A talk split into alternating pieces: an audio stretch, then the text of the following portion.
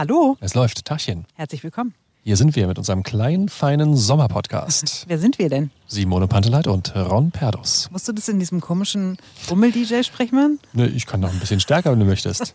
Hallo und herzlich willkommen hier beim Sommerpodcast von Simone Panteleit und Ron Perdus. Wer will noch mal, wer hat noch nicht? So ungefähr. Was machen wir hier eigentlich? Wir stellen Ihnen während der Sommerferien jeden Tag eine Top-7-Liste mit den besten Sommerorten in Berlin und Brandenburg vor, damit Sie ein sommerliches Highlight nach dem anderen erleben und genießen können. Und das alles tun wir aus meinem Garten heraus. Was sehr, sehr schön ist. Wir sitzen im Moment unter einer großen Gewitterwolke. Immer mit der Sorge, dass es gleich losknallt. Aber auf der anderen Seite ist es sehr blau und hell. Ja.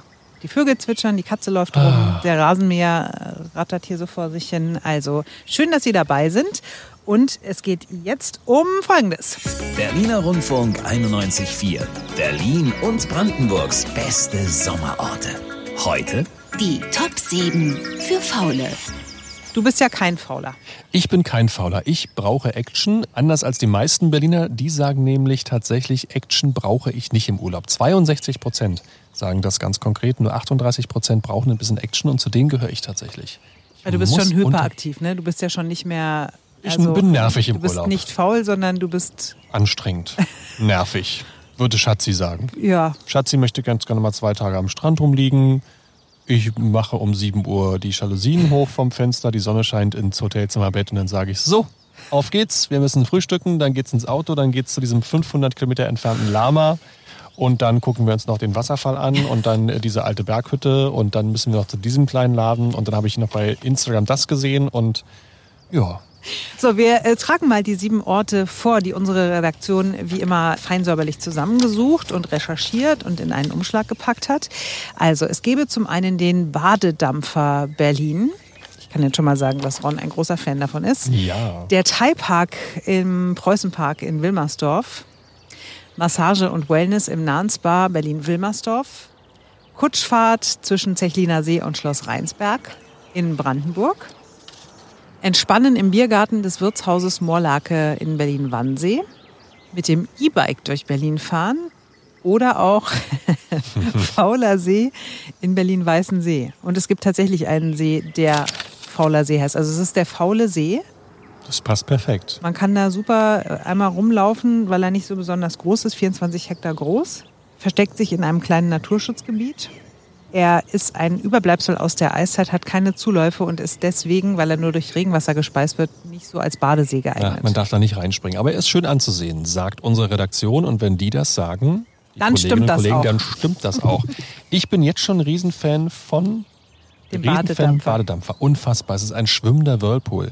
Stellen Sie sich wirklich einen Whirlpool vor, in ein kleines Boot gebaut. Sie liegen im Whirlpool, hinten ist dran ein Motor und dann geht's übers Wasser. Unfassbar. Was ich für habe eine geniale Idee. neulich gesehen. Ich bin über die Elsenbrücke da hinten Friedrichshain-Treptow gefahren und stand im Stau und gucke aufs Wasser und denke so, was machen die da unten? Also weil ich kannte das äh, Badeschiff Ja. und ich kenne natürlich auch diese ganzen Floße und so, aber dieser Whirlpool mitten auf der Spree und da saßen zwei Mädels drin, die sich lustig irgendwie mit Prosecco oder Champagner Knaller, oder was oder? auch immer zugeprostet haben. Ich dachte, ja, kann man mal machen.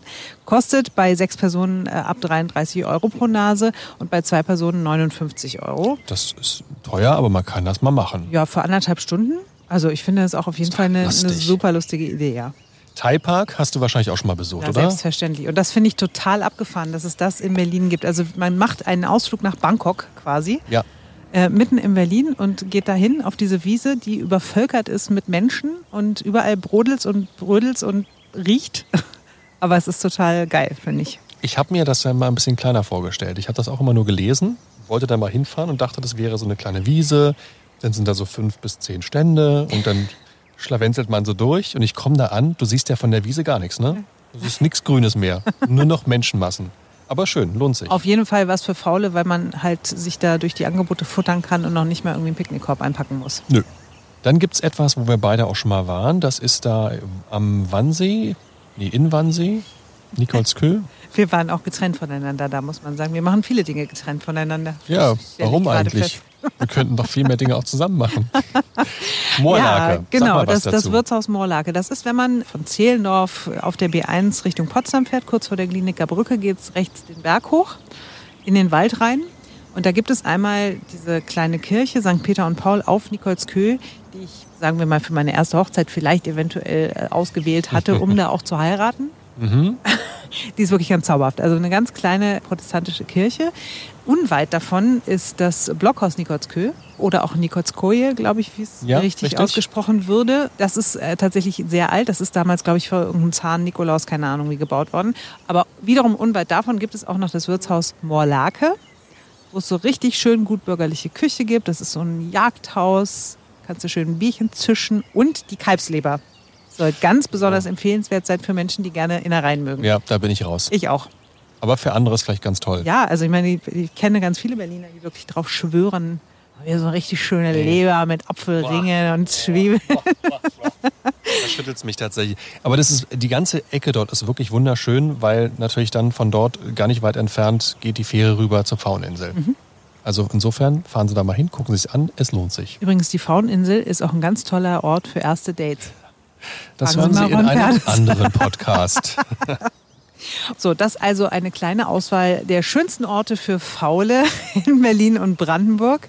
Und weil es jetzt anfängt zu stürmen und gleich auch zu regnen, werden wir an dieser Stelle einfach äh, ein Ende finden. Sollten wir. Es fängt nämlich wirklich gleich an zu Und wir regnen. packen Ihnen alle Infos ganz ausführlich zum Nachlesen für Faule auf unsere Internetseite berlinerrundfunk.de. Unsere neue Internetseite berlinerrundfunk.de. Berliner Rundfunk 91.4. Berlin und Brandenburgs beste Sommerorte.